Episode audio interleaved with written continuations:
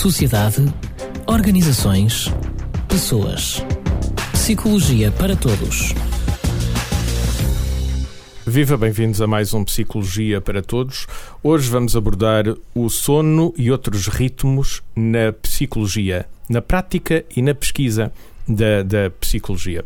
Para isso convidamos John Araújo, uh, é licenciado em Medicina, é médico como formação base, mas curiosamente dedicou-se à psicologia tanto em mestrado como em doutoramento e agora dedica-se ao estudo de ritmos ritmos circadianos. Esta palavra é estranha. Vamos falar do sono, mas de outros ritmos.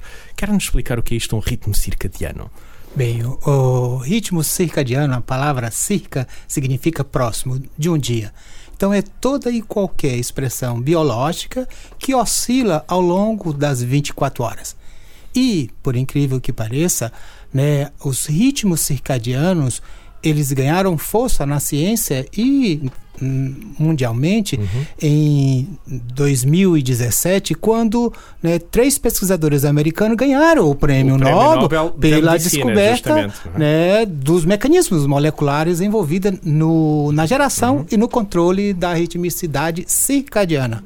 Porque esta ritmicidade, para além das, da componente psicológica, que se olharmos para o sono é fácil pensar, eh, se calhar dormiu mal, vai acordar rabugento, mal disposto, mas há mesmo químicos, há moléculas envolvidas neste processo, não é? Isso, na verdade, nós temos diversos ritmos. Um ritmo muito comum entre as mulheres, por exemplo, é o ciclo menstrual. Uhum. Né? Temos ritmos mais curtos, como o nosso ritmo de respiração, o nosso ritmo cardíaco, e existem os ritmos que oscilam ao longo das 24 horas.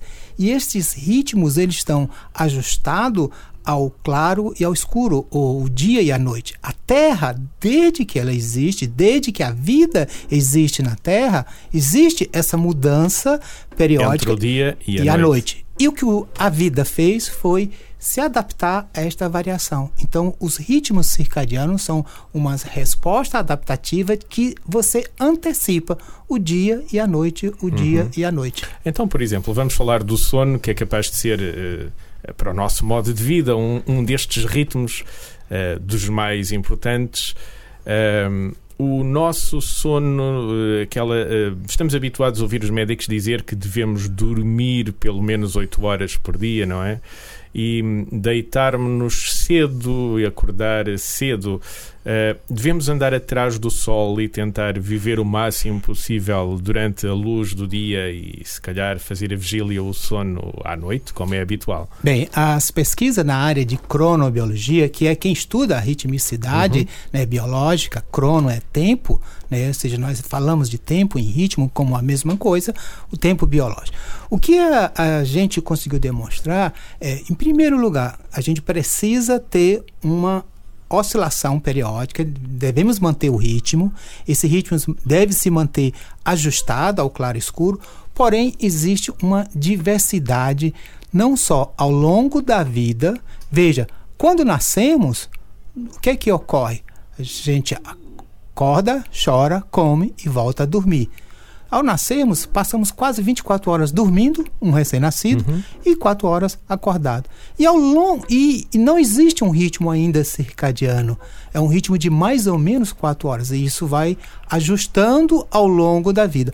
Com o ano a gente perturba já... muito a vida dos jovens papás, porque no, no seu ritmo de terem que dormir de umas horas e trabalhar noutras, depois o bebê chora, acordam de noite e andam, enfim, naquele estado de espírito que nós. Ai, coitado, foi pai há pouco tempo. Isso. Por isso, inclusive, os próprios pais, né? O papai, a mamãe, né? Precisam entender. Uhum. O né, bebê tem o um bebê ritmo. Tem um ritmo. O pai e a mãe e têm tem outro. outro. Ritmo. Agora, eles precisam né, permitir com que o ajuste seja o mais rápido possível para que o bebê né, passe a dormir muito mais à noite e menos durante o dia.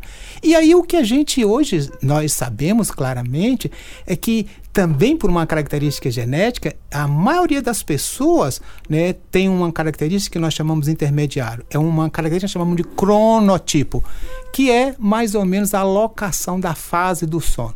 Algumas pessoas estão numa fase intermediária, mas outras são o que nós chamamos de matutino. Quem gosta de dormir cedo sim, e, e, acordar, acordar cedo. cedo. Isso são em torno de entre 5 e 10% da uhum. população, dependendo da idade e alguns fatores culturais influenciando. Uhum. Porém, Mas, outros têm o outro lado. Que gostam mais de é dormir tarde e acordar tarde, que são vespertino. Uhum. E, e os vespertino, né, a gente tende a ser mais vespertino na adolescência, porque existe naturalmente um atraso no início do sono e no final do sono.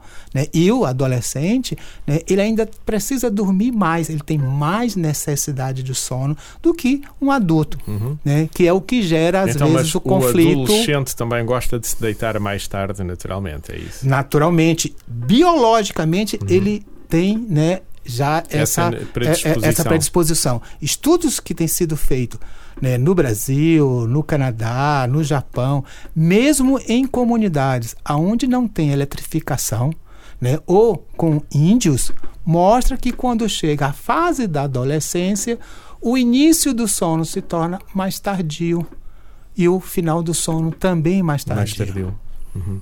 Então, eh, as nossas escolas aqui em Portugal costumam abrir às oito e meia da manhã. Isto deve ser algo estudado para a cronobiologia, porque é, é das coisas que muito influencia o ritmo de uma sociedade. Quando os adolescentes e as crianças vão para a escola e, e provavelmente um pouco mais tarde os pais vão trabalhar pode haver necessidade de fazer uh, ajustes uh, a estes ritmos, enfim, para que, enquanto sociedade, vivamos um pouco melhor? É, imagine que para nós, brasileiros, né, aqui no Brasil é um paraíso ou para né, os Estados Unidos. Recentemente, né, o, agora esta semana, foi aprovada uma lei na Califórnia né, mudando, obrigando que o início das aulas para adolescência né, seja no mínimo às oito e meia, porque lá, como no Brasil e alguns países é da Europa, as aulas começam às sete horas da manhã. Né? O que faz com que então, o adolescente. que isto para um adolescente seja um abuso para o seu ritmo biológico eh, normal ou ideal. E, e essa provoca uma redução da fase do sono e isso faz com que o adolescente fique sonolento ao longo do dia. E essa sonolência prejudica uhum. a aprendizagem e afeta o estado de humor do adolescente afeta as próprias emoções, não é? Claro. Uhum.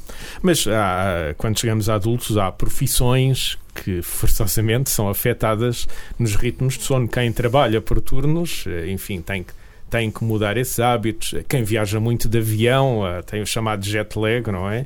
Parece que andamos ali meio, meio, meio tontos entre habituarmos, virmos de um horário e, e habituarmos a outros que impactos é que uh, uh, noites mal dormidas ou, ou, ou, pouco sono podem ter na saúde e no equilíbrio emocional de uma pessoa? É, é, eu gosto de dizer que o, o sono, a, a principal, né, ele é para o nosso cérebro. Por quê?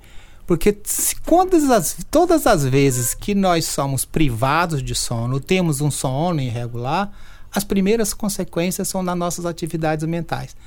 Uma diminuição da nossa capacidade de concentração, uma irritabilidade, né, uma redução da memória. Isso de uma forma aguda. Uhum. E de uma forma crônica, você tem uma perturbação generalizada do seu organismo.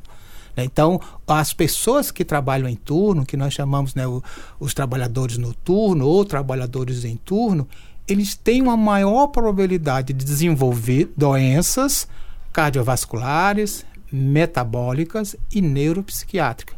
Recentemente, a Organização Mundial de Saúde, inclusive, coloca que é necessário fazer um acompanhamento de uma forma uh, mais sistemática da saúde de quem trabalha em turno para evitar o desenvolvimento de tumores. Porque experimentalmente né, em modelos animais, a gente sabe que se eu bagunço o, o ritmo, o, o ritmo né, uhum. circadiano, no caso, o sono e a vigília de um animal experimental, eu, eu aumento o desenvolvimento de tumores.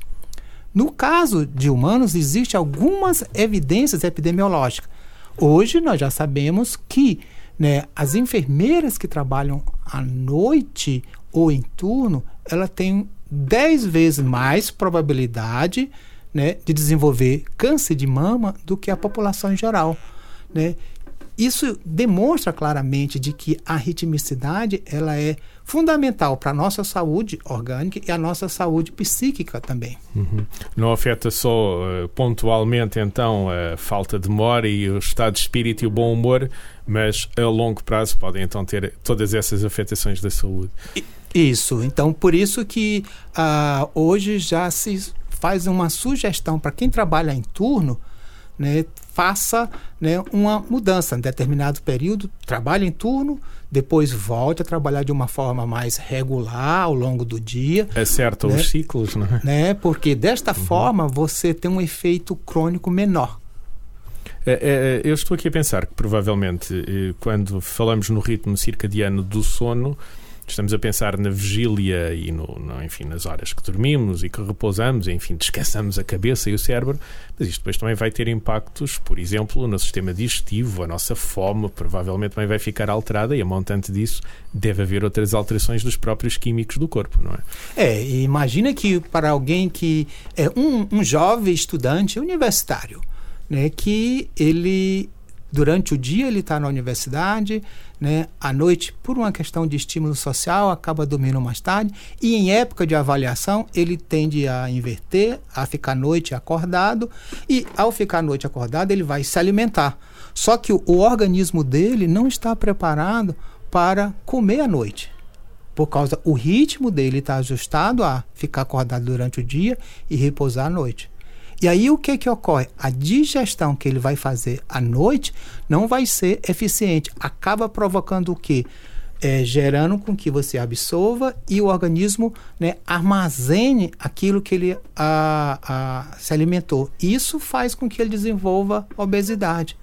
Né? Então, quem se alimenta à noite, já hoje nós temos inclusive uma desordem que a gente chama né, o, o distúrbio comportamental noturno, de, o, o distúrbio alimentação noturna. O indivíduo né, que se alimenta à noite, ele acha que se alimenta pouco, em termos de caloria e uhum. volume é pouco comparado, mas, mas na hora mas errada. Mas acaba por armazená-las devido Isso, a comer na porque hora, come na hora errada. Na, na, na hora errada.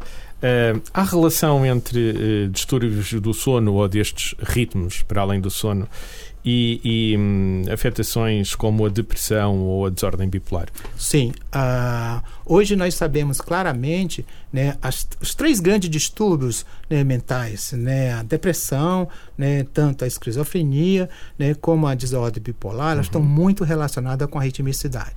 Indivíduos que têm né, desordem depressiva, que ou desordem esquizofrênica, né, por exemplo, distúrbio de esquizofrenia, quando eles fazem voo transmeridiano e aí alteram o ritmo, você tem jet lag, uhum. ele pode desencadear uma crise né, psicótica né, por causa da jet lag. Né. O indivíduo com depressão quase todo desenvolve alterações rítmicas. E essas alterações rítmicas acabam desenvolvendo né, maiores sintomas de depressão. Nós né, no início desses séculos, fizemos um trabalho que hoje é bastante citado, onde nós demonstramos que né, os indivíduos que têm depressão e que têm distúrbios do ritmo circadiano relacionado ao sono têm maior ideação suicida. O que sugere que, tanto para o psicólogo clínico ou para o psiquiatra, ele deve sempre avaliar como é que está o ritmo, o, o ciclo sono e vigília do seu paciente depressivo, porque se tiver de uma forma irregular ou com baixa redução de sono, né, má qualidade do sono, é uma atenção. Preste atenção e faça uma avaliação de ideação suicida, porque esse paciente né, ele precisa ser olhado com muita com tranquilidade. Uhum. Uh, uh, Joana Araújo, obviamente estamos aqui a falar de, de também uh, da pesquisa em, em, psicologia ou do impacto da importância que a cronobiologia, enfim, o estudo destes ritmos acaba por ter na, na, própria psicologia. E, obviamente, eu não podia deixar sair deste estúdio sem perguntar. Parte dos nossos ouvintes são, são estudantes de psicologia, não podia deixar sair daqui sem, sem perguntar que eh, quem eh, se licenciou ou mestrou, enfim, terminou os seus estudos em psicologia e, e queira desenvolver esta área de pesquisa, o que é que deve fazer? Aí ele deve né, procurar um, um, uma instituição que tenha um programa de pós-graduação. Né? Aqui, inclusive, né, o, o programa de pós-graduação em psicologia né, tem áreas de pesquisa na área de cronobiologia, que estuda ritmo né, em criança, né, relacionados inclusive com a aprendizagem, que eu acho que isso é importante. Ah, em diversas outras instituições, né, tanto aqui na Europa ou no Brasil, né, o, o, o importante é buscar né, a, aquela área que o indivíduo queira. Eu tenho um tanto na área de pesquisa em psicologia clínica, ou psicologia organizacional, que aí no caso entra a organização do trabalho, uhum. ou em psicologia educacional, principalmente por causa do processo educacional, organização escolar, e inclusive quem tem interesse né, em estudar as bases neurais né, do comportamento, que é está relacionado à psicobiologia ou à neurociência, que também né, tem algumas né, instituições que fazem pesquisa em cronobiologia, né, investigando as bases neurais do comportamento, como é a nossa universidade no Brasil. Uhum. Ficam então aqui estas, estas dicas. Uh, John Araújo, muito obrigado pelo tempo que pôde despender aqui nesta Psicologia para Todos. Obrigado a vocês. Sociedade, organizações, pessoas. Psicologia para Todos